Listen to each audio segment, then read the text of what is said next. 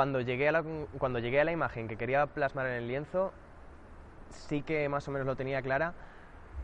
pero antes de eso no tenía para nada claro qué quería hacer. Salió como muy, aleatorio, Yo empecé a investigar, empecé a experimentar con las luces, con el color, con las formas, con la simetría, con